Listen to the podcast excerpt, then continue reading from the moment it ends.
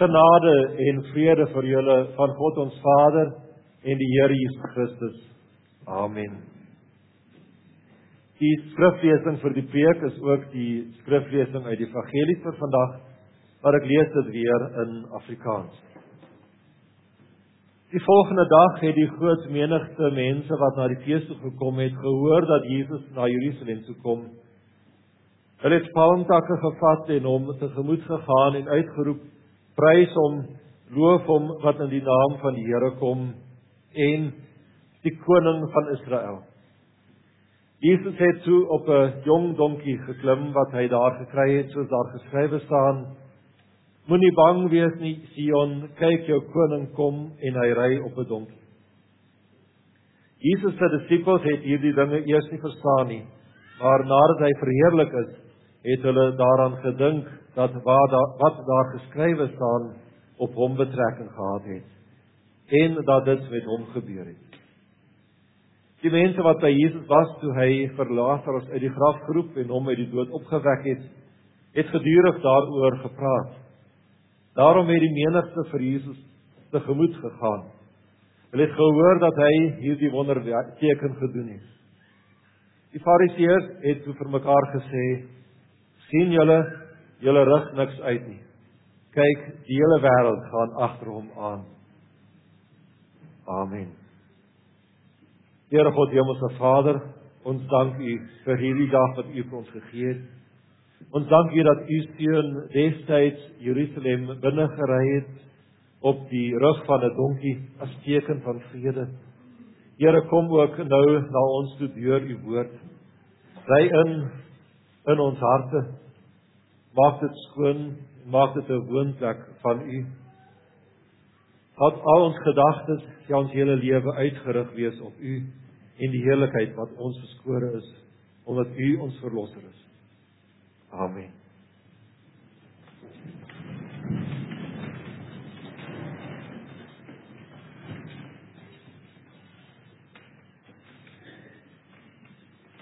Liewe broers en susters in die Here Jesus Christus.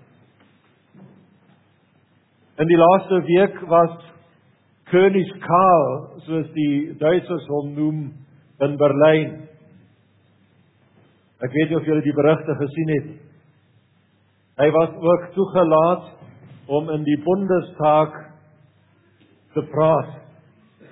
'n Groot seremonie is ehm um, deurgevoer vir koning Charles van Engeland. Hy is gehuldig as die koning. Daar was selfs mense wat gesê het Hy behoort ook die teenwoordiger te wees van die Duitse volk aangesien hy Duitse wortels het. 'n Groot gedoente is deurgevoer om hom welkom te heet. Hoe sou jy optree as 'n koning na jou toe sou kom, na jou huis toe sou kom? As jy soos ek was sou jy sekerlik poog om nog voor sy aankoms alles in orde te bring. Die huis skoon te maak, alles 'n bietjie op te knap wat nie reg is nie. Dalk sou jy ook 'n rooi tapijt uitrol. Soos vir 'n juwelieraar. Maar wat sou jy doen as 'n as 'n dief na jou huis sou kom?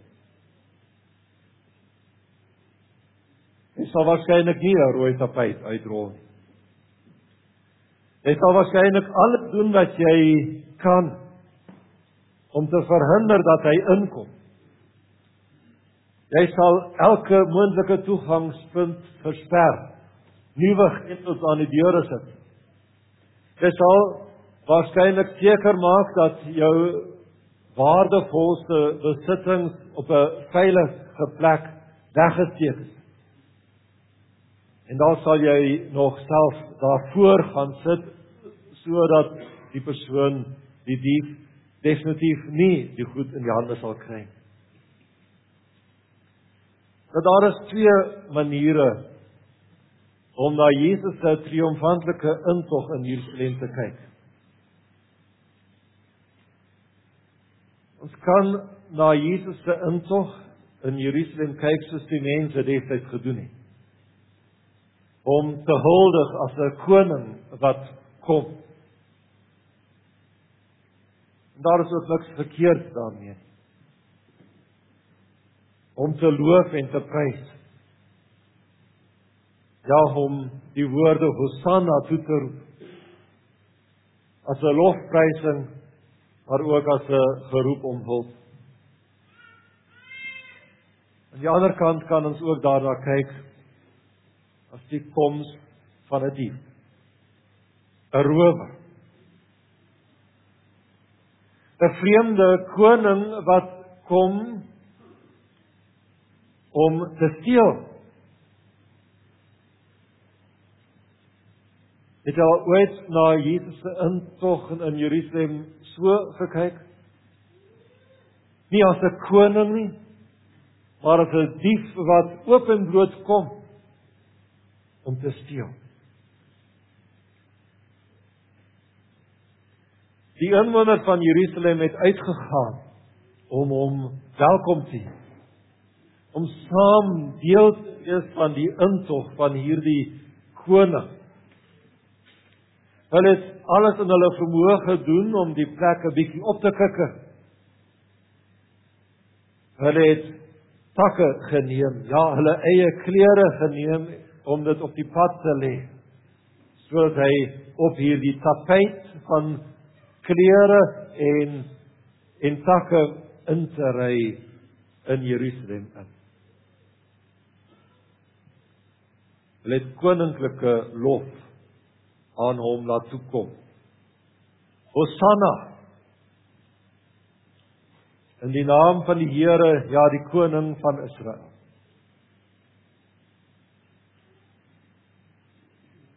Hulle het dit gedoen omdat hulle gehoor het dat Jesus Lazarus uit die dood opgewek het. Nou wie wou nie so 'n koning hê? As jy 'n koning het wat die dode kan opwek, dan sal alles tog reg wees, is dit nie? As jy 'n koning het wat 5000 mense kan versadig gemaak met vyf brood en twee visse, dan is die toekoms pink, is dit nie? Dan is alles reg.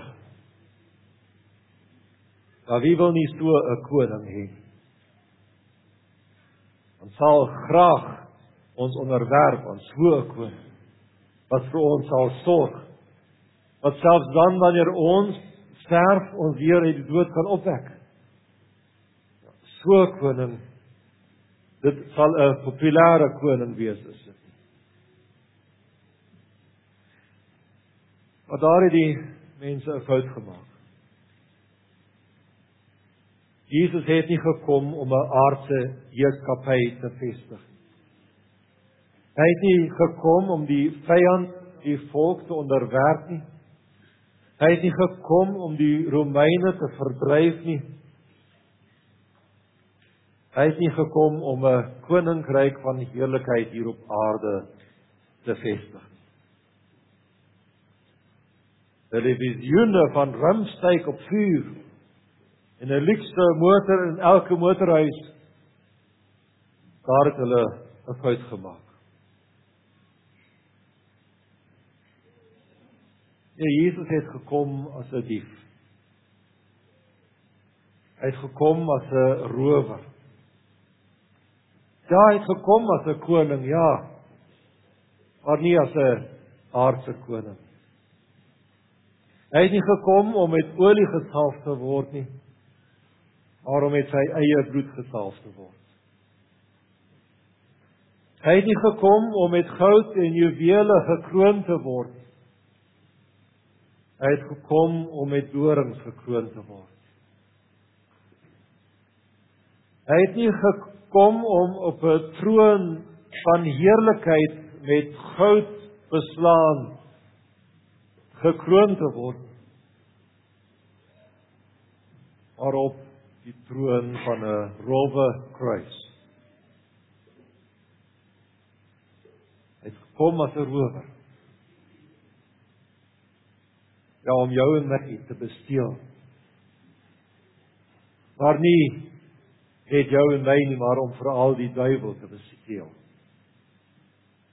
Hy het gekom om weg te vat wat ons vir ons so belangrik is. Die dinke dat ons oukei is. Die dinke dat ons iets het om aan God te betoon. Die dinke dat ons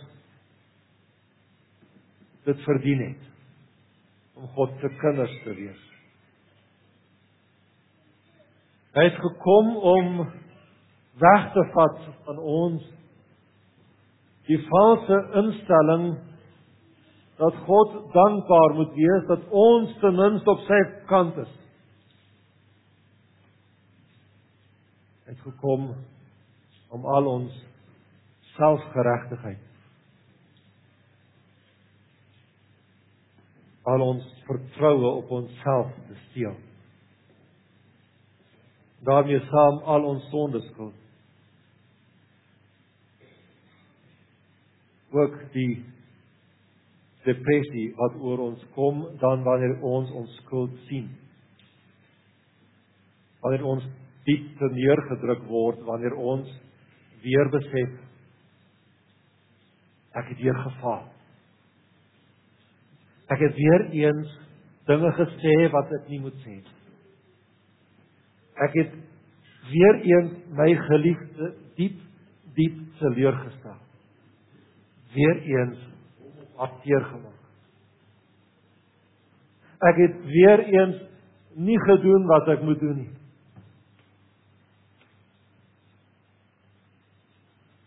Hy het ook gekom om die gedagte te steel wat dan op oor ons kom. Ek is niks werd sondaar ek het net een toekoms en dit is die hel. Ook as dit waar is het Jesus gekom om dit te steel van ons dit weg te neem. Nie as 'n rower wat ons bedreig nie nie iemand wat ons geweld aandreig as ons dit nie wil gee nie. Maar iemand wat self wat self geweld gelei het. Wat gesterf het sodat ons bevry word van hierdie las. So dief is hy.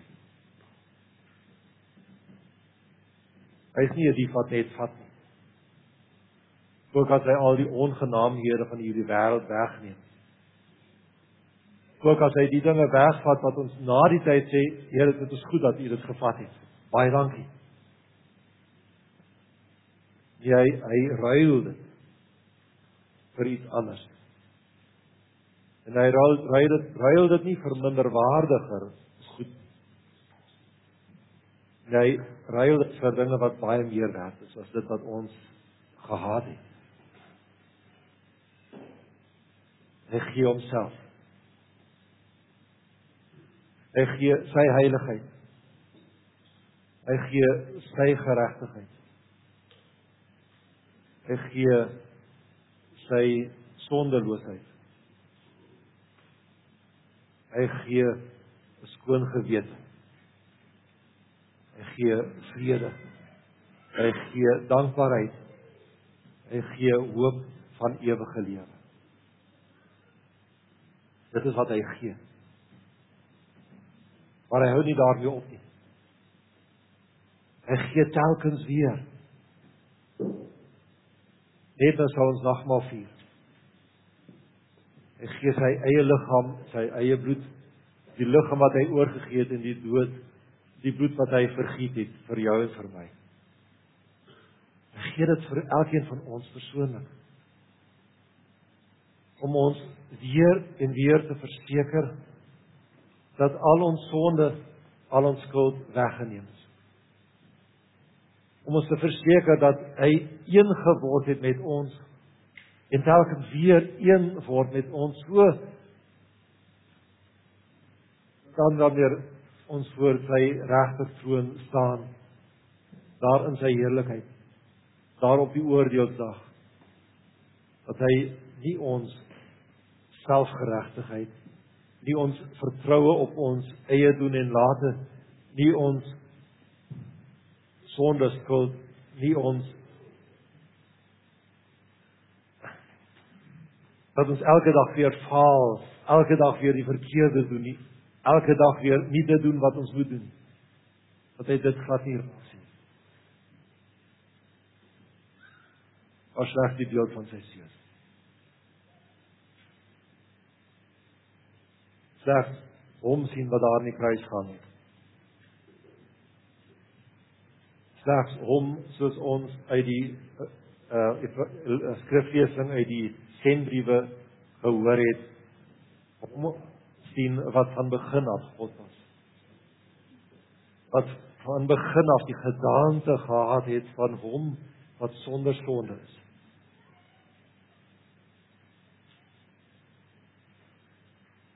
selfde gestalte van God. God gelyke wyse.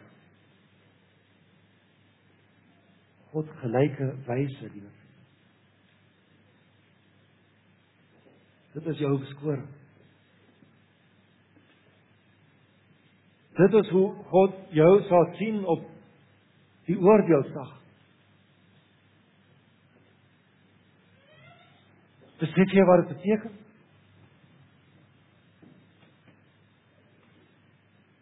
In die gestalte van God te wees. Sonder 'n greintjie van sonde. Sonder 'n greintjie van skuld. Geen verleiding. Geen blame nie. Niks. Rein. Skoon. Heilig. Dit is wat die Here vir jou gee. Dit is hoe jy sal wees. Hoe gaan hoe kan ons dan die Here hom ons verlosser nie loof en prys nie? Hom nie vir ewig dank sê nie. Hom loof en prys wat jou smarte gedra het hom te loof en te prys wat vir ons sondes deurboor is. Wat ter wille van ons ongeregtigheid verbrysel is. Hom wat sy goddelike gestalte afgelê sodat ons dit kan ontvang. Hy wat homself verootmoedig het hy wat self sonde geword het 'n sondaar se dood gesterf het ja die toorn van God gelei. Hy wat die woorde uitgespreek het my God my God waarom het u my verlaat? Sodat ons kan sê Here ek dank u dat u my nie verlaat het nie Ek dank U dat U na my toe gekom het, my opgeneem het in U arms om met U arms omarm het. En vir my gesê het, kom na my toe. Jy is myne. Hoe kan ons nie ons knieë buig in aanbidding?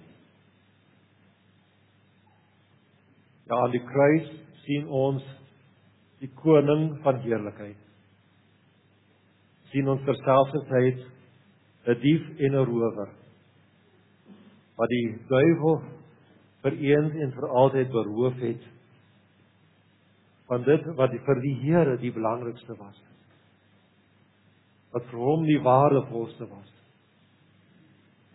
wat hy bereid was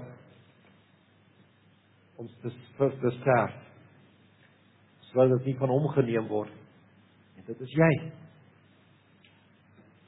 die waardevolste besitting van ons koning van Here. Ja, hy het voor jou gaan sit.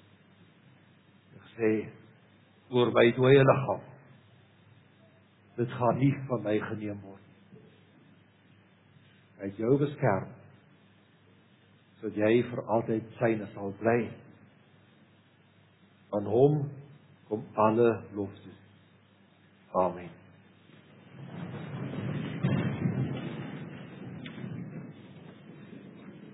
Die vrede van God wat alle verstand te bowe gaan, bewaar julle harte en sinne in Christus Jesus tot die ewige lewe.